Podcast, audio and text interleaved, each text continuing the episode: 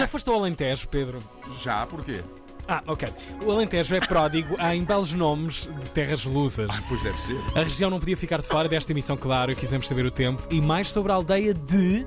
Topem lá isto. Deixa o resto.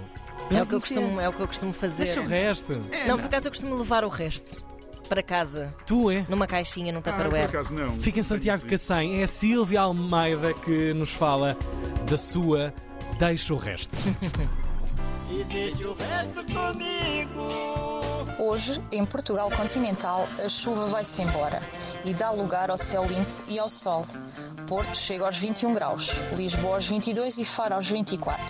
Nos Açores há céu com muitas nuvens e possibilidade de aguaceiros fracos. Ponta Delgada conta com 19 graus. Na Madeira o dia estará cinzento e com aguaceiros fracos. Funchal chega aos 24 graus. O fim de semana em Portugal traz aguaceiros e muitas nuvens a todo o território.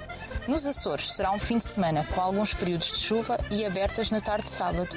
Na Madeira será um fim de semana cinzento com aguaceiros fracos. Agora, deixem-me falar-vos um pouco sobre esta terra a partir de onde faço esta previsão. Deixa o resto. Que nome fantástico e curioso.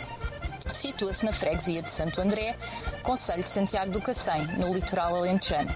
E é uma aldeia conhecida pelas suas gentes humildes e pela belíssima comida tradicional alentejana. E perguntam vocês, porquê deixa o resto?